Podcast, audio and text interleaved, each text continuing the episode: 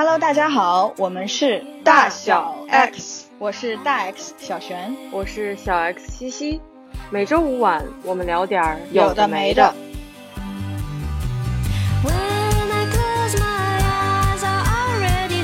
刚刚那个西西有 Q 到一点，这是我。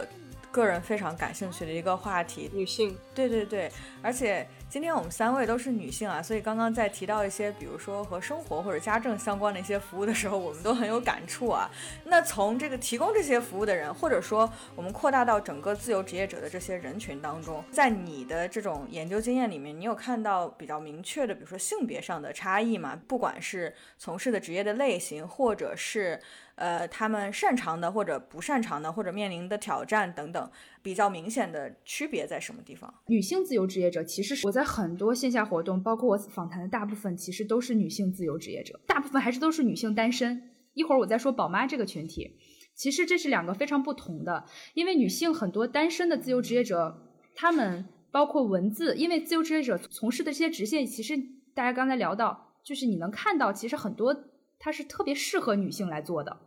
比如说沟通类的、文字类的、情感类的，天生女性就是具有这种柔化的沟通特质，所以其实自由职业者中的这个女性的比例其实越来越高了。包括之前有一个就是潘莹的数据调查，也就是说，他说什么类的自由职业者的职业现在是最火的？除了技术 project 那种技术搭建、网页设计，那么其实还有更多的是一些沟通类的，这个文化沟通啊等等，包括这个文字创作。那么这个比例和这个职业类型是越来越多的。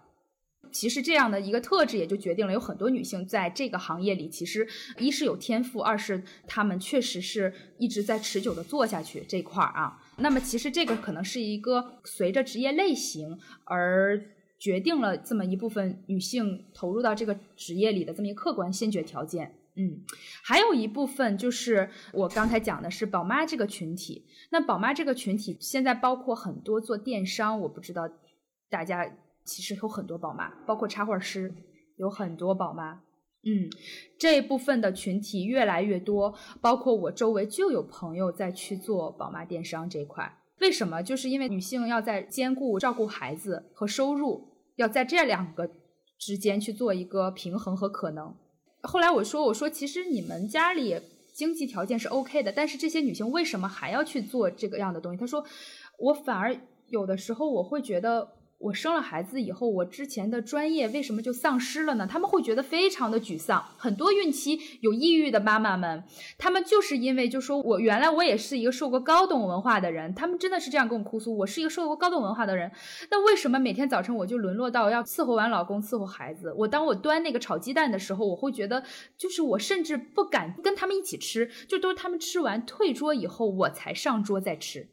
他们给我勾勒出这样的一种图景，说：“那我也是受过高等教育的，难道我之后就要这样吗？”我很沮丧。再有一个故事就是，嗯，之前我的一个朋友他开这个呃设计工作室，他给我说了一个很有意思的现象，说当时他们有一个非常急的稿子，一页可能要出几百张稿子。去画稿，于是他们就开始给这个社会上很专业的团队去谈了一个价格。当然，专业的团队他们会更什么叫专业团队？就是他们知道市场要什么，也是专业的自由职业者啊，市场要什么，以及他们的报价会很高。同时，他们会，我这个朋友恰好有一群宝妈师姐，这部分也是原来是做画画出身的这样的一个专业，但是因为生了娃，她就是暂时是没有工作这样子在家里的一个状态。于是他们就说说，哎，我周围这么多宝妈师姐，我是不是也试一下啊？于是他就找到了这么一个宝妈师姐的一个人，然后帮他联系了几个宝妈。于是他们的一个特点就是报价非常低，远低于这个市场价的两到三倍。他说：“我这个公司要盈利的，我也不敢冒用这些宝妈师姐。万一要是他确实脱离市场很久了，对吧？那作品怎么样呢？于是他就发起了一个测试，他把这两个团队招在一起，说我给你们一个主题，你们去画。他说画上来的这个效果让他特别的惊讶。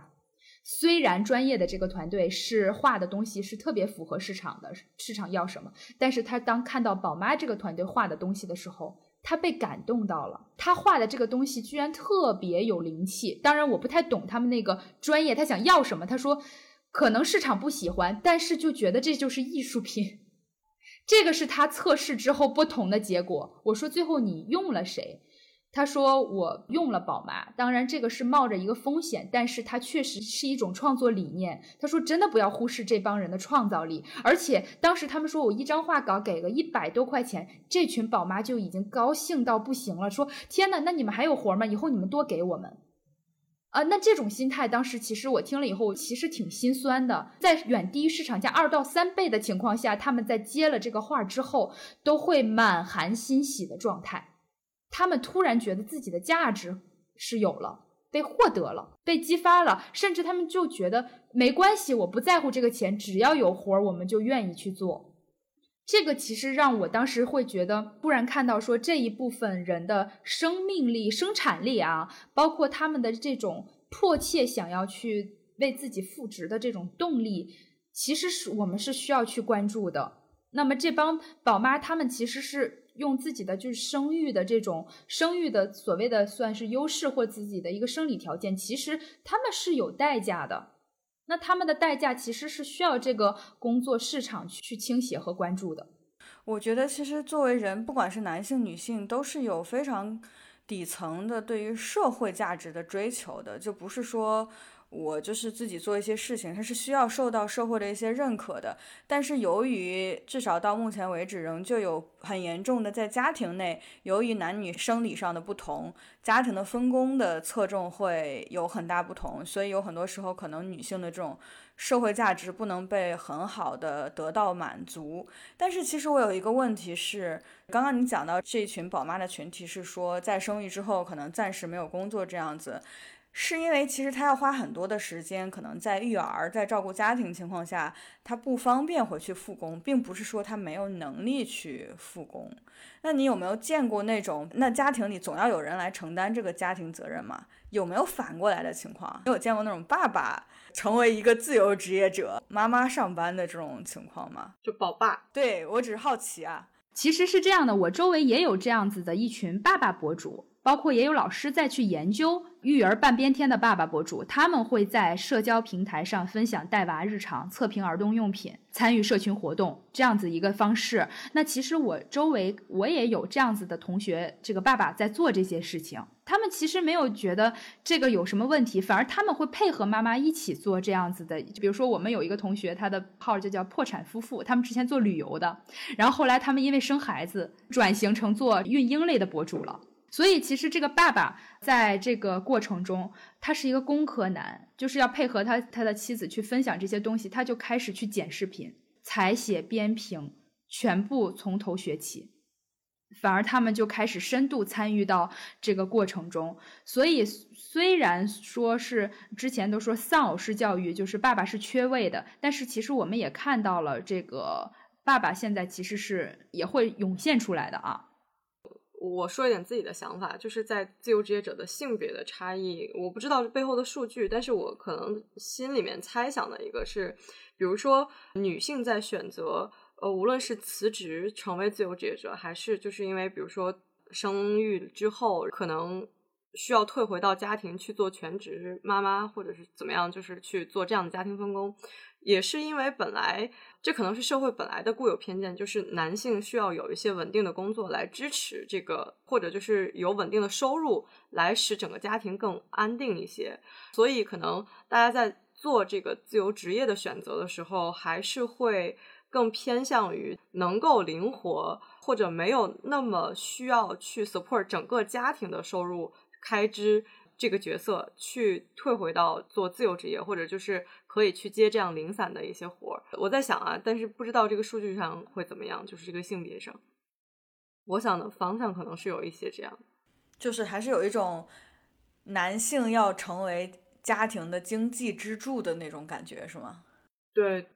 我在研究这样自由职业的时候，我发现男性就不多。就是它整个的比例，每一咱们从现场的活动来讲，要不就全女生，要不就零星的两三个男生。那零星的两三个男生，你问他们是不是婚恋单身的很多，不管是男性和女性，单身的很多。这个其实是让我感觉到另一个问题，就是这个一旦先自由职业的人进入婚恋两个人的状态，我反而觉得这个是一个很难的过程。那如果说从已经结婚成家的这样子的一个状态下的家庭中，他们确实会考虑到这个生存的压力和这个稳定性，他们不会双方全自由的概率，我目前在调研的案例中不太明显。反而是我刚才说的前者这样的情况，就是单身。我问过他们，我说如果你以后未来成立了家庭，你觉得自由职业这是是会不会？他说可能还真的会需要考虑一下了，因为自由职业的收入太不稳定了。那你在有一个家庭和孩子的情况下，你怎么样面临这种不稳定啊？这个是需要审慎考虑的。而且我还考虑到一个。有可能是差异化的来源，就是因为刚像比如说天儿在说到有一些新兴职业或者是自由职业的一些选择的时候，比较偏向情感类的，然后还有一些就是呃设计创造这些，可能本来女性会更擅长在这些新的工作类型上，女性会更擅长，或者是这是一个双向选择，就是职业选择性别，然后性别它又比较更擅长这些领域。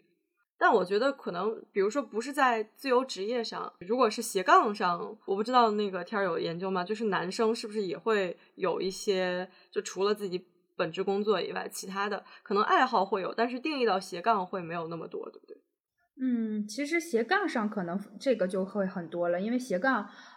他们做的这个工作可能就会更加多元化一些啊。他比如说有自己的一个主职，那很多斜杠我发现男生。比如说他们会搭技术，会做程序员，那其实他就可以做很多更多的其他的事情。那这些我还是看到了一些男生的啊。总之，我会觉得可能只是说我见到的，目前我访谈的。对象中做文化类、情感类的还是女生多，包括就是做文化类、情感类，包括个人成长类公号的博主，他确实就是女生多。我们见到的男生他是有的，当然一定是有的。我见过有个人成长类的公号的博主，男生写的文章非常好，他们的风格就是非常干货、短小精悍类型的。他只能说是风格不同，但是我不能说男生没有啊，是一定有的。只是我觉得他们可能很少说活动在这种线下活动中。包括做一些影视剧的博主，他们也有男生，男生反而就是是不小的比例。但是这些我在问这些男生的时候，他们说我在做这个东西的时候，我更想成为一种学者型的评论员，就学者型的影视博主。男性可能在同样跟女性在做一件事情的时候，男性可能偏的比较还是他的这种气质，就是简单干货啊。那女性可能在输出内容的时候，她更多的是一种会包含一些情感类的评价。男性可能更多的就是说，我就想做评论学术型的内容，就是内容，对，内容就是内容，可能就是还是那个观点，职业可能它不分性别，但是只能是说，在这个职业里，它的风格不同。以及在什么样的领域中，谁更具有天赋？在这种天赋资本的情况下，可能大家同样都是一个水平，但是可能能走到很拔尖儿的那个领域的时候，这时候就要看天赋了。比如说，很多人生教练，很多成长类的、情感类的教练，那很多我看的都是女性啊，她这种沟通啊，这种感觉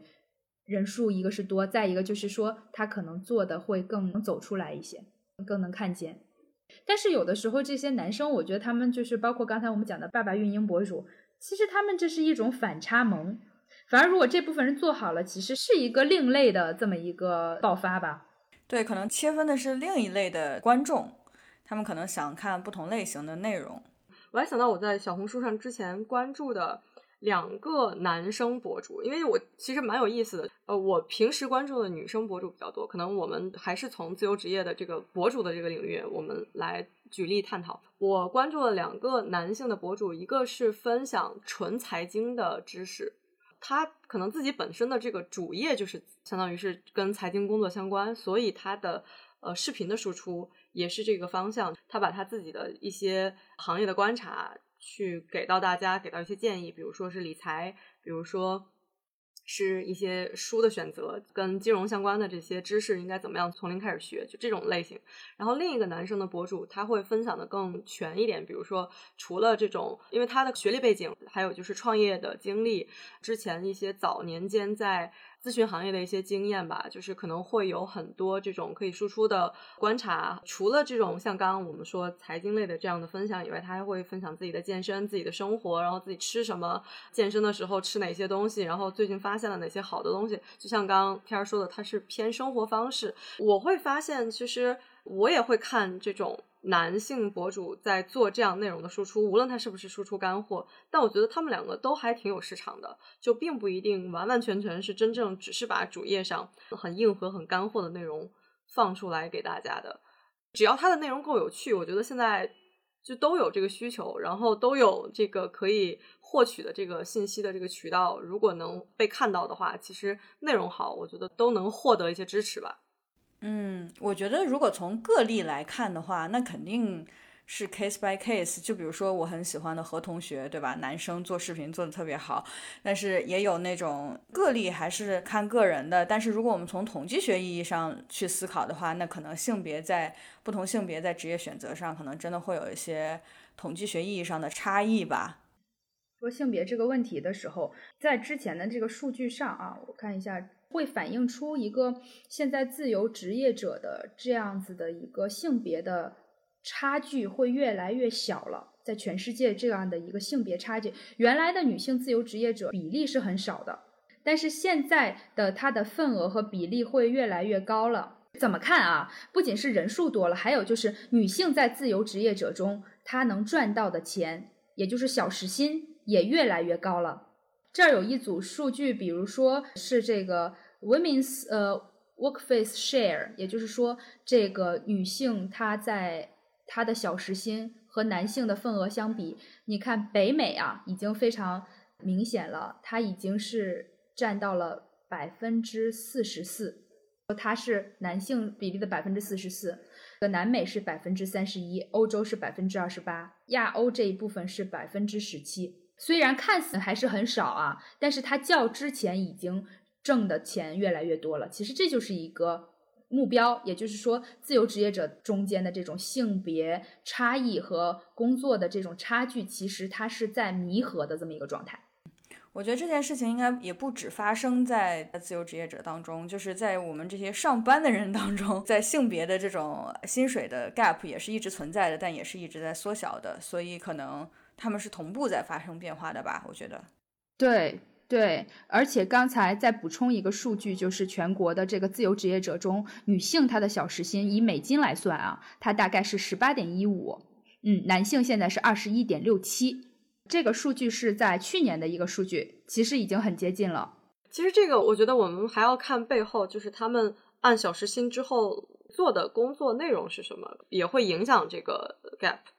对，是的，它就是一些领域，比如说是女性自由职业者明显要高的一些领域，比如说第一个领域就是在翻译 （translation），第二个领域是一些行政管理，第三个是内容写作，然后还有一些这个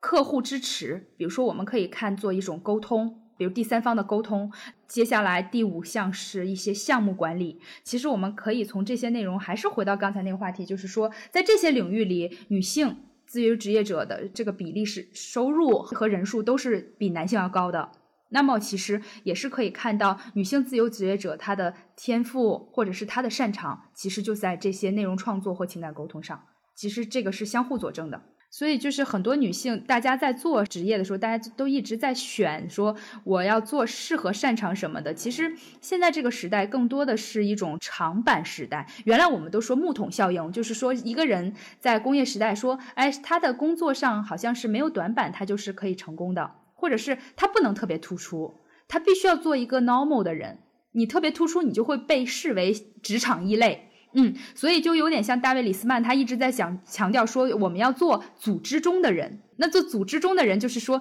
你一定 normal 到看不见。但是现在不一样了，尤其是做自由职业者，不是看短板，你要能成事儿，是真的是要看你的长板有多长。你哪怕你这个人再懒，或者是你这个缺点再暴露，或者是就是你就是一个特别不能跟别人合作的人，或者你这个性格特别格色，可是你的创造力或者你文字表达特别具有网感，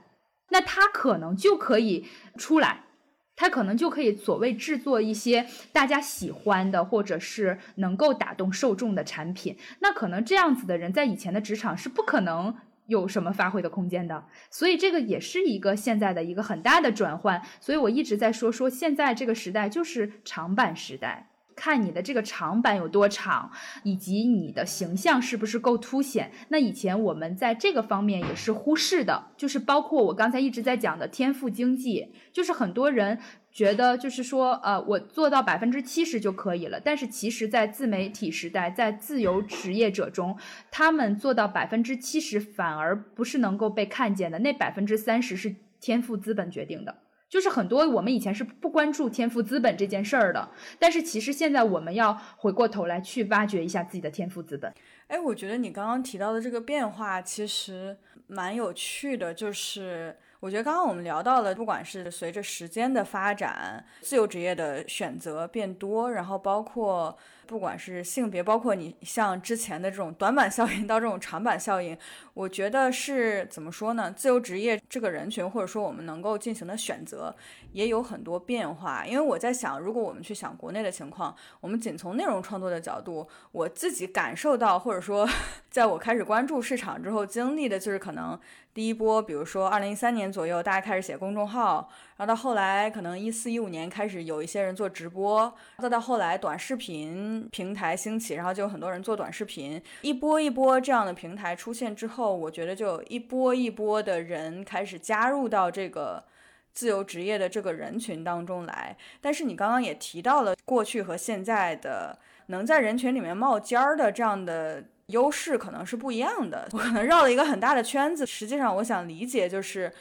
现在我们成为一个自由职业者的路径是更多了吗？可能路径真的是更多了。但是会更简单吗？还是会更难？就是你要考虑的东西会更多，因为你因为竞争也变得更激烈了，所以你更难做到一个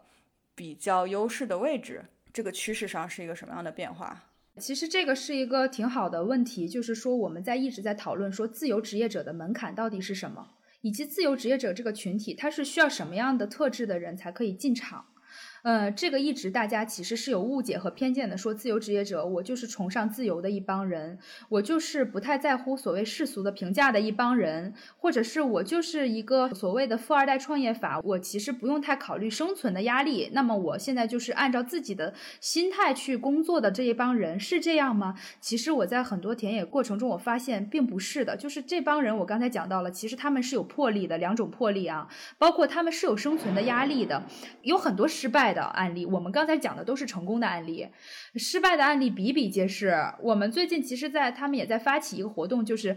失败者大会，讲一讲那些自由职业路上。的一些就是不成功的人，大家都在说这是一种生活方式，这是一种工作方式，但是你们不知道背后有很多人他是走不下去的，走出来的其实还是少部分。所以我们就一直在说自由职业者的门槛是什么，反而我们觉得，因为大家更多的是我刚才讲数字零工在做着一个饱含文化、创意、知识这样子的一个工作，其实他们的内容并非一个重复机械化的内容，他们是需要不断的创意的。包括他们的协作，他们也是需要不断异质化。你有这样的长处，那样的长处，这样长处一起去合作的一个作品啊，项目制的这么一个状态。所以，其实这一帮人他们的创造力也好，做内容的这种网感也好，其实他都是要有一个嗯，跟一般的普通人不太一样的一个敏感和嗅觉。再有一个就是，嗯，他们在工作的过程中，其实他们是非常自律的一帮人。虽然有很多主动过劳，他们是非常自律的一帮人，就是他们的自律形式是不同的。有的就是按班按点按时间段去去蕊自己的，还有一些人就是他们会说啊，以一个项目为节点，他们会在这个项目完成之前安排好自己的时间和工作。但是他们的自我管理能力在我看来都是很强的，我觉得是比我要强很多的，因为他们永远要面临这几个压力：第一个就是要找活儿，下一个活儿在哪里？啊，这是他们永远在一直焦虑的东西，所以他们不能停。第二个就是他们当下手中的这个活儿完了，完了这个东西，他们真的就能休息了吗？但是面对生存，他们可能是没有这个喘息的机会的。所以他们就是良好的自我管理能力以及良好的平衡能力。如果不能平衡的，就像我之前讲的那种，他们会陷入一个内卷的状态。非常疲劳。但是你如果长期处于这样不会平衡，那这个也是很难走长远的。还有一点就是他们自己自身的一个能力，他们看似都是一专多能的。大家看一看组织里的人，大部分其实更多的就是在一个岗位螺丝钉上。我记得之前我跟一个微软的朋友在讲说，其实你看微软这么大的公司，对吗？但是工作了十年，微软中枪。哎，真的是我最近刚接触到一个这个人想跳槽，我说你为什么想跳槽？他说我可能觉得那适合是一个呃养老的地方，节奏没有那么快。我说为什么？他说看似非常庞大的一个组织，但是之前那个公司里来这边的人说，他们十几年甚至。大十几年的产品经理这样的一个人，但是你让他们放在这个整个行业里，他们好像只能做就那个岗位那么一点事儿。这是他跟我讲的啊。他说：“那如果我反而用他的话来说，他们的公司的状态是封建社会啊。但是他说，我现在虽然在封建社会这样的一个公司里，但是我能把握全局这样子一个这个东西。我再回到比如说像微软这样的大公司，他说我可能是很舒服的一个状态，就是一个去养老的这么一个状态，很舒服。”所以他是用这两个路径来告诉我说，其实让我明白了一个道理，就是大部分在看似非常好的一个组织中、工作架构中，它反而就像你们刚才讲的，它就是一个螺丝钉，他自己这块事儿他非常门儿清，但是把它放在一个庞大的一体化的这么一个工作流程中，反而他可能就啊就会慌乱一些。但是反观我们这些自由职业者，他们真的从前端一直到后端。没有人帮他们呀，只能靠他自己。他们后来都说，我为了知道财务方面的问题，我们就要去学很多财务的课。他们在跟我聊起那些被动收入怎么样去理财这个方面的东西，头头是道。这个对我现在来讲，我都是一个小白。因为我们不需要考虑这些，有单位给你交社保，有单位去给你，就是有一些储蓄，有一些风险的把控，对吧？但是他们的保障没有人帮他们，都是在自己去，比如挂靠公司交保障，或者他们还要面临着户口，比如说不在北京，异地交保险，或者是等等，就是比如说下一单我在哪里。所以他们要担心的不确定性太强了，这就迫使这帮人去不断的。我不仅要一专多能，我还要把自己当做一个小公司去运营。所以这个在我看来是非常了不起的一种能力和非常了不起的一种自我规划和管理的能力。我跟他们每次聊，我都觉得他们的眼光是非常长远的，而并不是我光看到就说。我简单的就是我剪一个视频，我发布一下，我做一个文字，我展示一下啊，这个跟我以前感受到的是非常不同的。我以为他们是非常自我的那一帮，呃，不问世事的人，但是后来我看到了他们需要操心的或需要去把持这么大一个盘子的时候，我会觉得他们非常了不起。这个也是我后来在研究中没有太像以前那么情怀了，我会关注到他们的一些困境。嗯，我后来的研究会关注到他们的一些内卷化的困境，包括他们自我发展的一些，比如说包括自我锁定啊，包括一些路径的依赖，或者是一些创意枯竭，他们该怎么样去转型，这样等一系列的困境问题，是我后来我觉得可能作为一个人文社科，我们需要给到的一个关注，也是社会需要帮助的吧。因为我们刚刚在说自由职业者的时候，可能我们在说什么，比如说小时薪这样的事情。从天儿你的观察来看，他们做喜欢的事情和挣钱，或者是只是单纯做喜欢的事情赚钱这样的这个价值的评定，在他们那里有没有一个趋势，或者是说有一些可以总结下来的？比如说，更多人是为了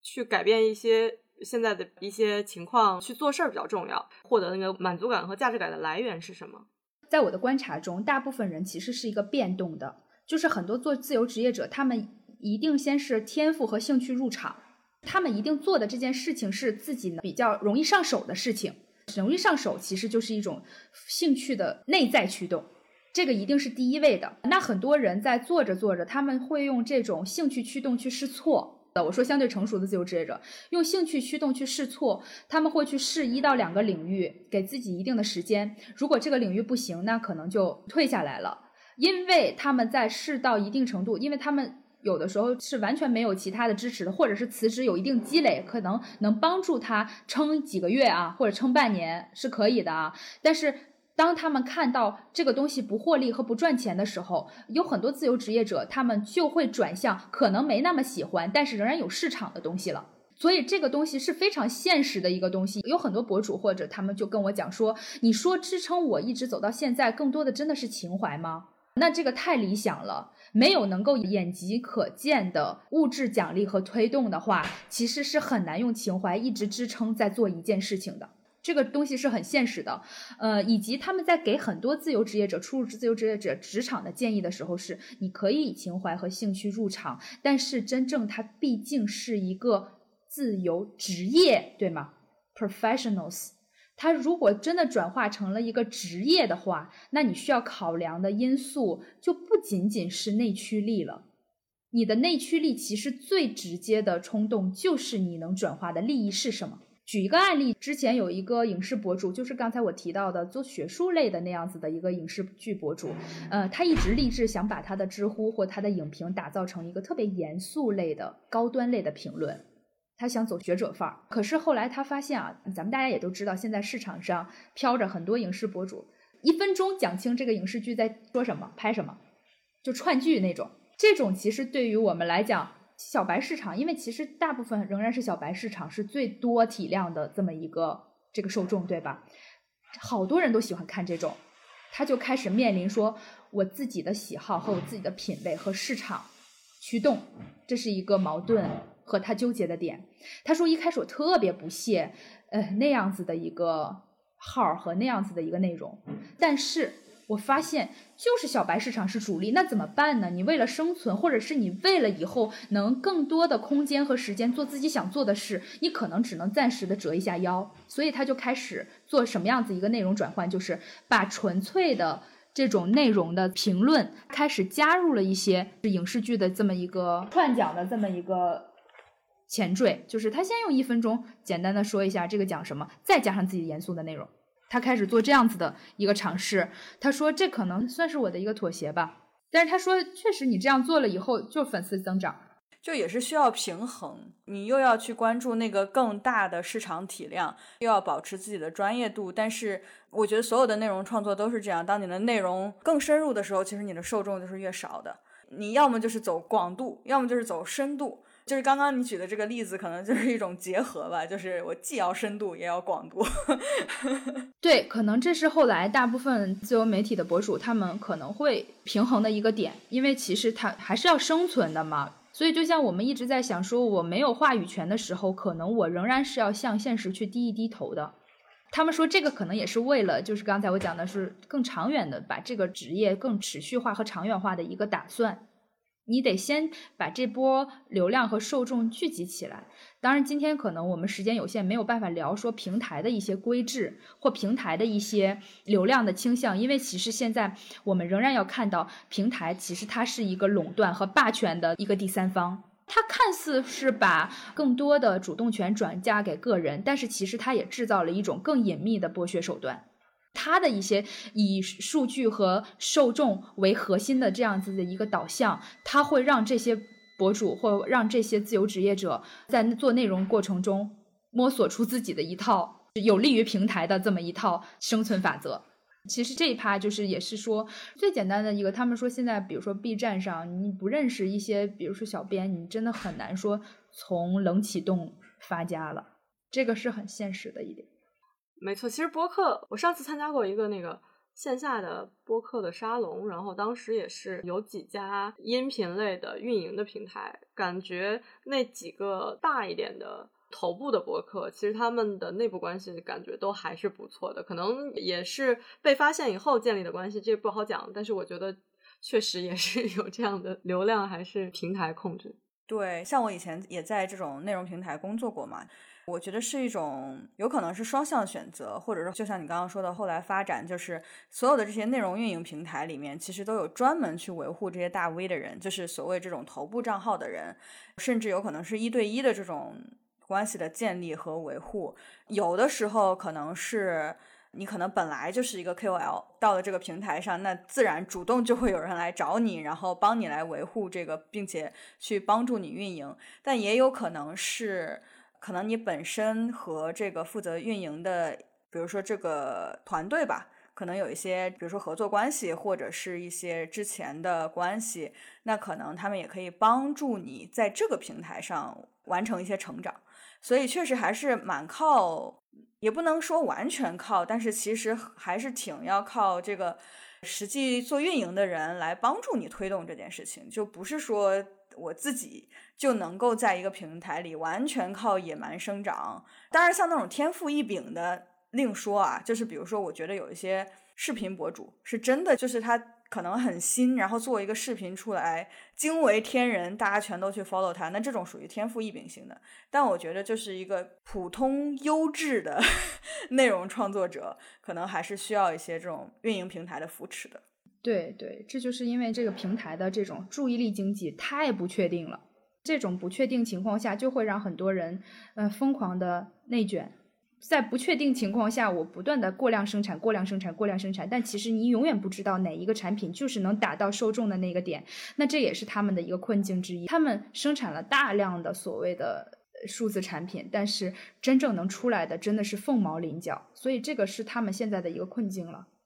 而且也就是生产的越多，它可能能有创意的东西也就越来越低，因为他们在利用所谓的混剪呀。追求一种快速的生产方式，混剪，包括重组分发。那这样快速的生产方式其实是让创意失活的，其实就让他们本来应该具有创意的这么一项劳动或者工作，又回归到了一种机械化、重复性的劳动，变得工具化。对，就真的是走得太远而忘记了为什么出发，其实是跟他们的初衷是相悖的。这个是一个我最近在做的一个研究，就是这一帮数字零工他们的一个内卷化的困境，困在了这种屏幕前，困在了这种系统里，嗯，呃，也是他们很棘手的问题了。对，我觉得这个可能也不单只是自由职业者，任何比如说我们在探讨这个新的这种互联网平台带来的。无论是他自己内部组织的这种内卷，还是像是我们在讨论这种，因为新兴的这个里面，像滴滴、美团，他们其实是养了一些不是他们自己公司内部组织，但是是你像比如说是这些开快车的司机，美团里面的这些外卖的骑手，其实他们的劳工问题也是属于极具争议的一个话题，我觉得。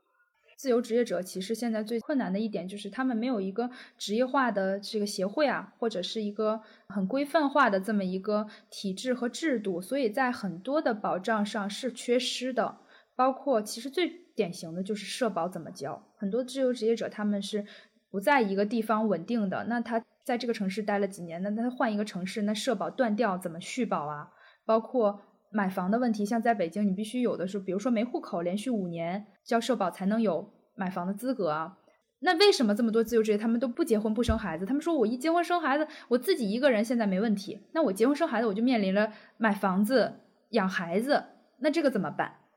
他们很多人就被迫就又回到职场了，所以这个可能我再多讲一句，就是很多人大家都觉得这个是一个很迷思，说自由职业是一个迷思的职业，带着泡沫想要进场，尤其是很多大学生，嗯，现在觉得，哎，我在学校里做了一个号，我做的还不错，那我出来我就不要去工作了，我就直接去自由职业了。其实，在这个时候，我我自己的个人主观观念，从学术上来讲是一个客观去阐述，但是从我主观观念，我真的是不建议的。咱们刨除说自由职业者，你需要你那么多的像刚才之前讲的高门槛的那些能力、自我管理能力之外，你作为大学生来讲，我觉得还是年轻人，你要去知道什么是传统的那些去被规训一下，可能你出来以后可能才更从容吧。因为像很多在职场里，我们不能说职场里所有的东西都百无一用，对吗？在职场里很多的规训其实是养成自己职业习惯和职业思维。嗯，包括一些很好的一些做事的能力，是一种训练模式。所以我觉得很多从职场转型过来的自由职业者，他们无一例外都提到了在职场中的一些给自己的一些补充。就哪怕是你做自由职业者，是不是也是需要资源的？那很多资源不仅是技能上的积累，也有一些来自前职场的一些资源，真的是单目不成排的。所以我觉得这个一直是我对年轻人劝劝诫的。就你刚刚讲的这一点，我也想补充一句，因为我觉得，就即使比如说想做自由职业者，是想要跳出社会上的某些规则，让自己获得更多的掌控力，但是我觉得，你如果要跳出某些规则，你首先得去了解那些规则是什么。如果你完全没有经历过这个社会的规训，你都不知道这些规则是什么，那其实你自己。跳进去就是在横冲直撞的一个状态，而不是说我知道这些规则的边界在什么地方，我可以去规避，或者说去知道怎么去利用这样的一种情况，而是完全就是盲的一个状态，就是看不见的一个状态，我就在里面横冲直撞了。所以我觉得像你刚刚说的。比如说，最开始几年，你去了解一下，不管是职场的规则，还是这个社会各个组织之间的这种规则，是一个什么样的状况，这整个是一个什么样的体系，那你以后自己跳出来的时候，可能才更能够从容的在这个体系当中存活下来，不会遇到一些坑。没错，没错，这个其实是面临着他们怎么成为自由职业者那个问题，其实一个很好的答案就是成为自由职业者，包括成为斜杠，不是刻意而为之，其实它是一个顺势而为的东西。它是在你的比如说副业成长到一定能 cover 到你的物质和精神一定的情况下，它是一个转型。所以很多人都在说愁苦，我怎么样去转型，怎么样去做一个自由职业？那其实还是因为它的时机未到。我可以这儿再简单讲一个我的小案例，就是之前有一个人，他就是自己在学生时代就开始创作音乐了，他自己知道以后就是一个音乐制作人，但是他学生时代做的那些唱片，已经其实引起了在他是某个省已经引起了一些反响，而且确实都有人投资人了，而且他在大学。包括在工作过程中，仍然是在不断的把自己的这个专辑去做大啊，这么一个状态。那么他还是仍然在选择大学毕业以后进入了图书编辑行业。他是传媒大学的，进入了图书编辑行业。我后来就问他，我说：“我说为什么你这个音乐制作，你你这么坚定啊？首先目标这么坚定，你也有作品，也有积累，也能也一直在做，为什么你还进入这个专专业？”他就一直在讲说，其实图书和音乐都是内容行业，那图书是传统的内容行业。那我在学生时代做唱片做内容，我发现我更多的是一腔热血。我喜欢什么啊？我的音乐品味是什么？他说，但是我进入了图书行业，我发现你想做一个成功的内容，你必须要知道整体的背后的逻辑是什么。你不能光关注你想什么，市场和你想要做的东西的平衡，才是一个你真正要做一个事业的更远大、更高格局的、更高站位的这么一个状态。所以他就很启发我，他在内容行业，在图书编辑行业，他大概待了个两三年吧，他就开始学习这一套。比如说我在编辑这个图书过程中，怎么去做这个图书是市场受众也喜欢，那我的品味也不俗，他就一直在摸索这个逻辑。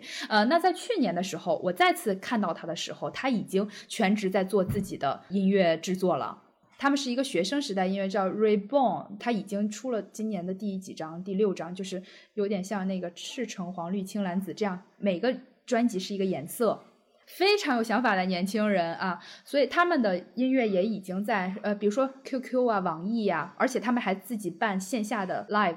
已经很有影响力了在圈子里。所以这个是我看到的健康的这么样的一个轮转和模式。当他顺其自然的去赋能自己的这个副业也好，赋能自己的自由职业的专业也好，其实这个是现在当代年轻人或者是我们未来倡导职业转型的这么一个模式吧。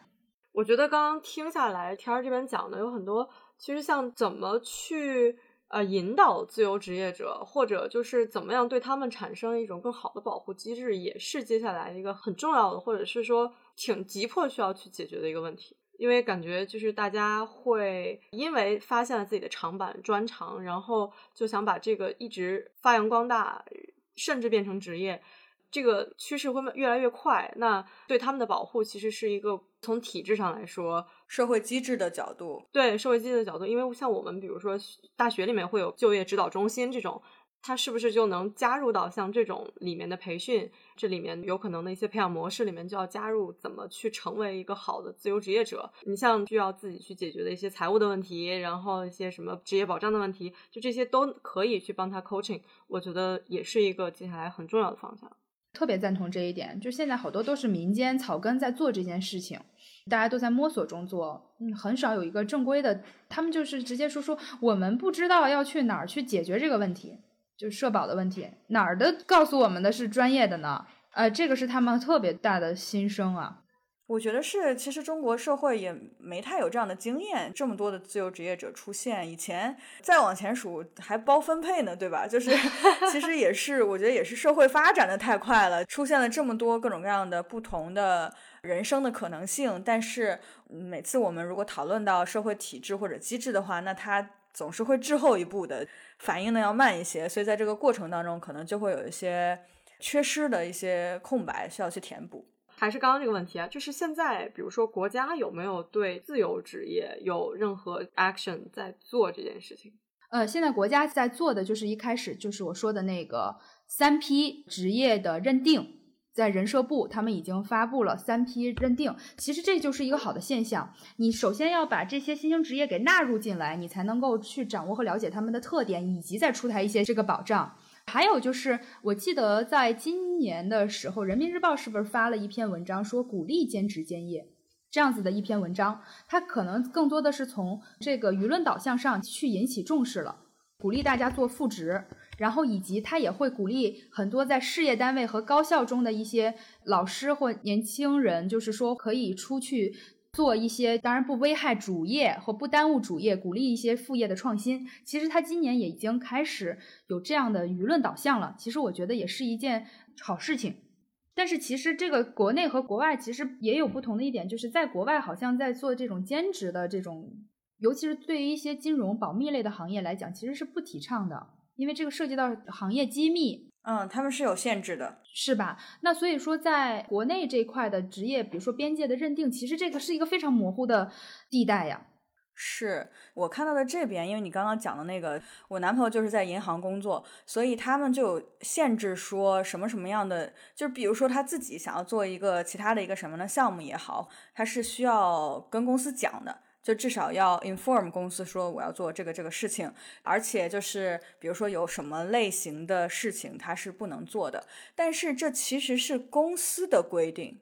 并不是所谓政府，我不知道会不会是行业，但即使是行业，在美国这边也是一个商业行为，并不是一个政府或者是社会机制的一个行为，所以它更多的是公司自己在保护公司自己的机密信息吧，或者可能我不了解，就是从国家或者政府的层面有没有这样的一些举措。我也是看到了更多的是呼吁。但是没有一些说灵活就业、劳动权益，比如说在多雇主、跨平台之间的就业，那我们这个权利和义务的关系是什么？呃，劳动者他做兼职搞副业的社保是什么？薪酬政策是什么？休息和职业安全，尤其是还有职业安全是什么？很多现在，嗯，比如说兼职兼业的一些年轻人，他们在副业中是没有职业安全保障的。那你在这个上面如果造成了一种。表面上的职业的伤害，比如人身伤害，还有我刚才讲的那种主动过劳、这种隐性的这种剥削，那这个是怎么算？所以其实这个东西，我现在我是没有看到这些的政策啊，只是说有一些，今年人民日报大概是在二月份发了这么一篇鼓励副业创新，用人单位要为个人开绿灯这么一篇评论去讲这个问题，提出来了，但是我们还是期待说它真的能够有什么样子的一个动作啊。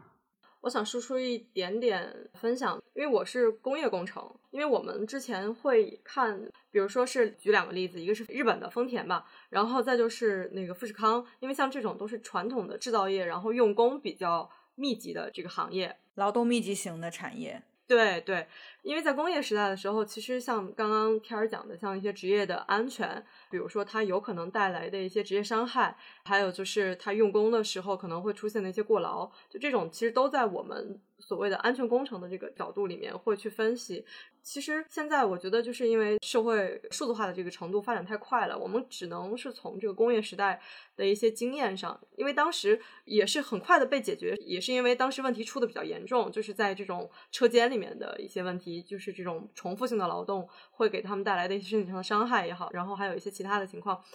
所以就是现在只能是把这些经验去。复制过来或者参考过来，现在如果要创新的话，还是要从新的这个角度出发。政府政策，包括用人单位，还有这些行业组织怎么去做，确实现在还不太明晰。对，这其中其实还涉及到了，我再补充一点我了解到的信息，其实也涉及到了，比如说这些自由职业者活跃在的所有的这些平台上，其实这些的公司的商业模式有的时候也是在利用说我不需要去保障这些自由职业者。这样，它的商业模式才有了利润空间。就是我举个例子，其实美国这边也是一样的，就像国内的那个滴滴快车司机一样，这边的那个 Uber 司机，其实它相当于是一个跟 Uber 是合同关系，不是雇佣关系。是因为这样，Uber 的商业模式才能成立。但是之前的时候，加州就出了一个法案，可能也是因为美国这边工会的力量比较强大嘛。那通过工会，他们就通过了州政府的一个法案，就是说，像类似 Uber 或者是比如说送外卖的类似这样平台的公司，在这个平台上工作的这些人，必须要成为他的雇员，就是你们必须得是雇佣关系，不能是那种。Contractor 就好像合同关系，当时出了之后，基本上这类公司在加州的业务就停摆了，因为他不可能养得起这么多所谓第三方的工作人员。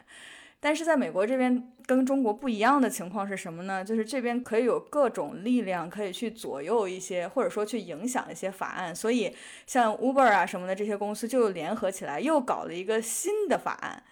去免除之前的那个法案，所以就是